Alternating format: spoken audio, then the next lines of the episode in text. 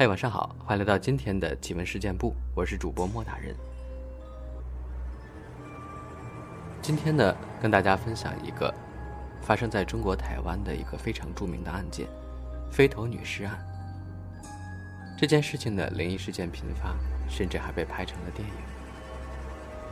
井口真理子是一九九零年四月间到中国台湾自助旅行的日本女大学生。不幸遭杀害弃尸，因其情节离奇曲折，甚至还衍生出了很多灵异事件，并被拍成了电影。此事不仅引起中国台湾和日本的高度重视，也对极度依赖日本观光客的台湾观光业造成了严重的影响。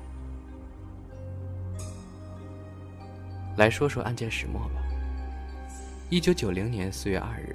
就读于日本东京御茶水女子大学四年级的女学生景田真理子，独自一人搭机到达中国台湾进行自助旅行，投宿于国际青年之家。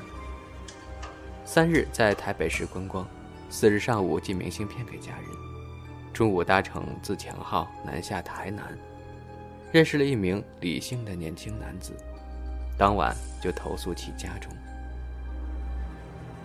五日和六日，由李姓男子陪同在台南市观光。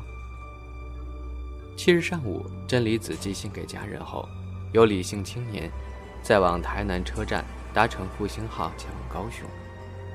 中午十二时许，不出高雄车站检票口，自此行踪成谜。十八日，井口真理子预定搭乘返日的联合航空。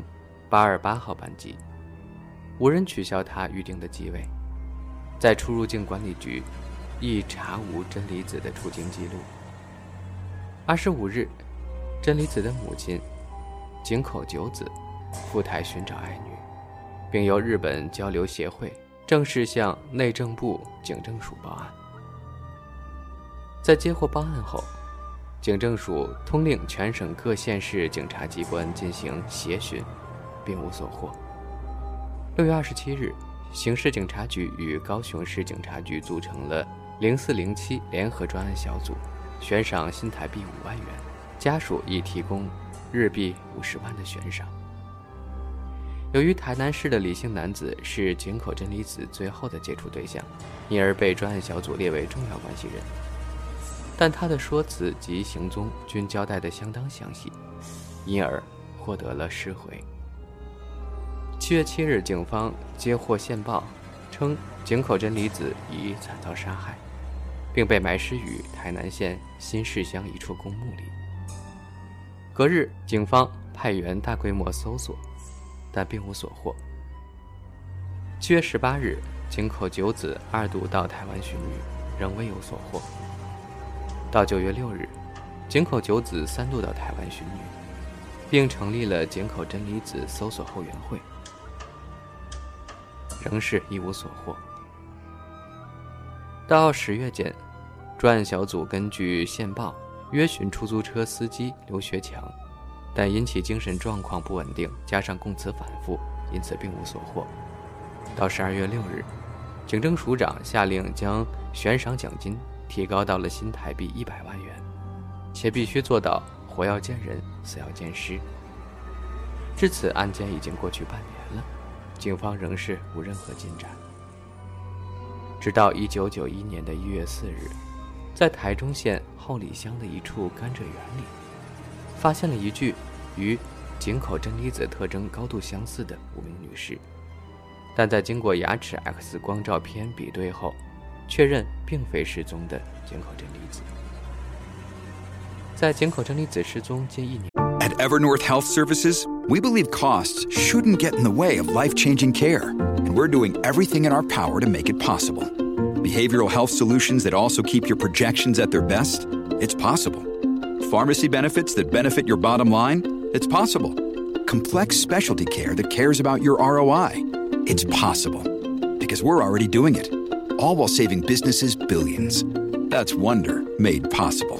Learn more at evernorth.com/wonder. 前后，一九九一年三月四日，专案小组根据可靠线报，认为先前遭到约询，住在高雄市小港区的出租车司机刘学强设有重嫌，前往其处加以逮捕。遭到逮捕后，刘学强在自白书中坦诚了犯案。其余自白书中指出，他于去年的四月七日，在高雄车站前的建国三楼骑楼，看见独自背着背包的井口真理子，上前搭讪，才发现真理子是日本人。在笔谈后得知他欲寻找住处，便骑机车将真理子载回小港区住处。随后，两人一同前往澄清湖、凤山、大同百货等地游玩。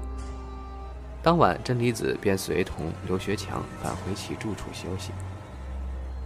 关于杀人经过，刘学强供称，他于八日清晨持十字弓，向井口真理子头部发射四箭后，将其头颅砍下，放入了塑料袋，尸体呢则以床单包裹，连同作案穿着的血衣。作案用的十字弓、井口真理子的背包，分散在了不同地点丢弃了。在弃尸时，唯恐被人发现，还淋上了汽油焚尸。另外，也烧毁了真理子所睡的床板。刘学强坦诚犯案后，于五日遭到法院收押。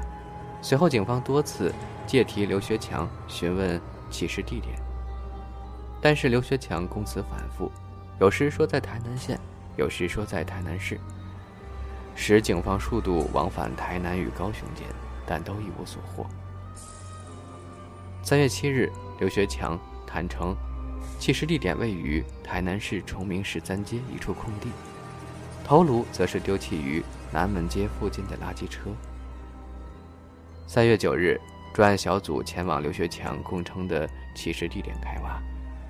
在被砍掉的大树树根下挖出一百多块大小的尸骨，并送往台北进行鉴定。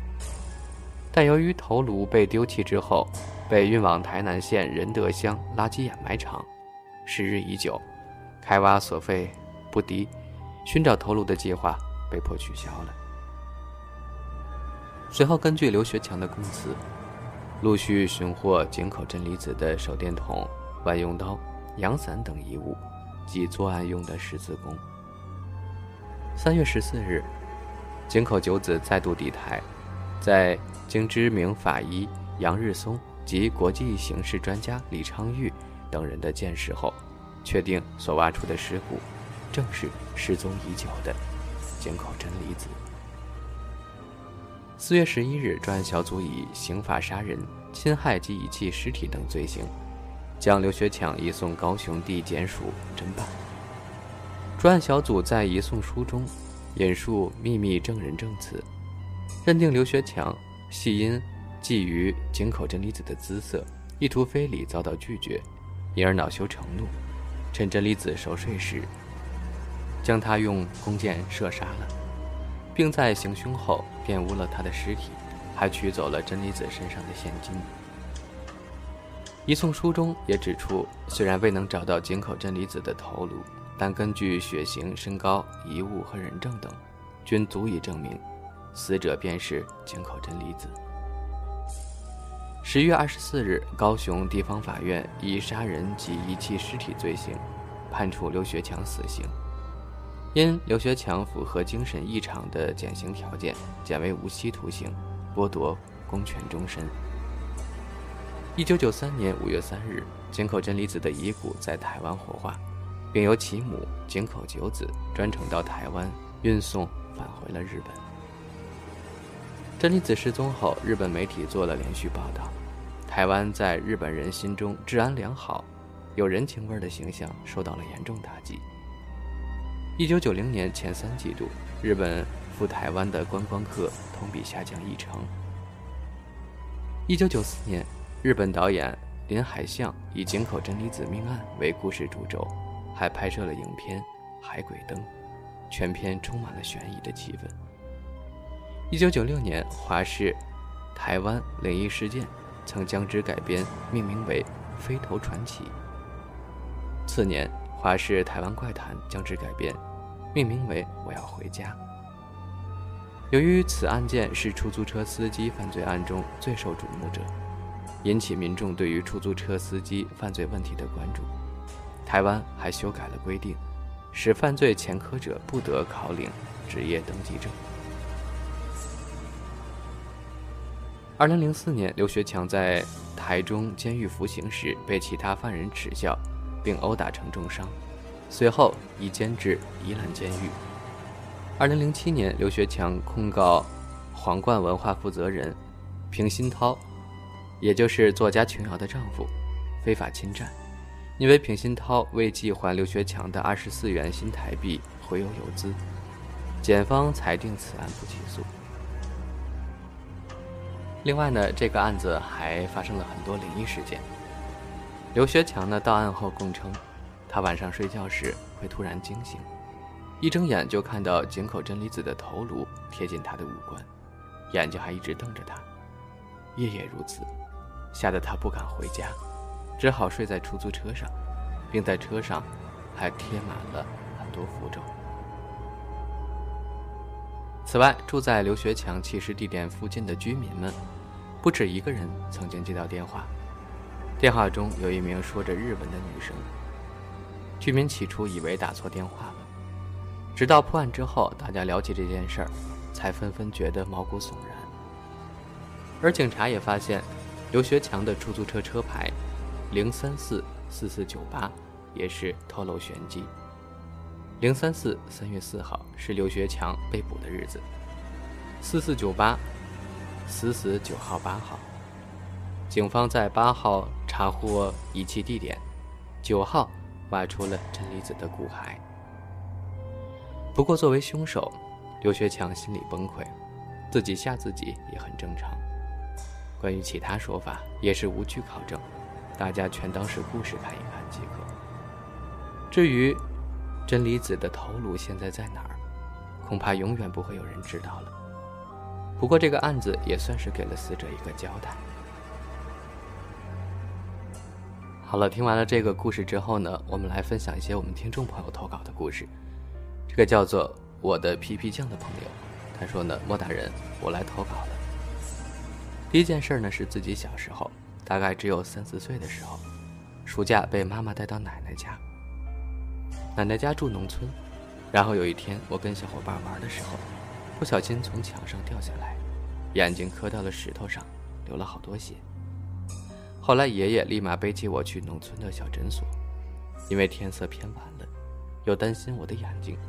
爷爷就选择走了小路，因为比较近。走小路呢，会经过一块坟地，那里被称为“小孩坟”，意思里面都是夭折的或者意外死亡的小孩子。爷爷背着我边走边跑，我感觉后面有什么东西在扯我的后背。我用手一直在摆弄，说了一句：“别拉我。”爷爷问我在干嘛呢，我就说。有人在后面拉我，于是爷爷什么也没说，赶紧把我从背上抱在了怀里，快跑起来。之后长大了一点，听他们说到这事儿，好像说，当时应该是那些死掉的小孩子想拉我一起玩儿。还有一个事儿也是我小时候经历的，大概七八岁吧，也是暑假在奶奶家，农村。有一天半夜里被奶奶突然摇醒了。我迷迷糊糊地问奶奶：“怎么了？”她却做了一个虚的手势，让我别说话。这时，我听到有人非常用力地敲我们睡觉的这个房间的门，非常用力，门后的挂饰都被敲得快掉了。奶奶试探性地问：“谁呀？”却没有人回应，还是在敲门，没有人说话，也没有其他声音，只有敲门声。可能我还小吧，对这些事儿并没有想太多。我也说了句“别敲了”，但那敲门声还是没停。我就想弄醒跟我们一块睡觉的堂妹，她睡得好死。最后我用力摇了一下她，她才迷迷糊糊、不耐烦地说了句“别弄了”。之后房门的声音就停了。过了大概有好几分钟吧，确定没有任何声音了。奶奶让我开一下那个门。农村夏天都睡那种蚊帐，我就隔着蚊帐去扭开了门把手，然后缩回来，发现客厅很黑，没有人也没有东西。之后跟奶奶去检查了屋子的门窗，一点问题都没有。第二天早晨起来，奶奶就去村里一个年纪较大的老太太那儿请教了这事儿。听老太太说，那是厉鬼，可能是找错地方之类的。总之，后来我非常害怕，就不敢在那儿住了。后来就走了，至今都不敢在奶奶家的那个农村过夜。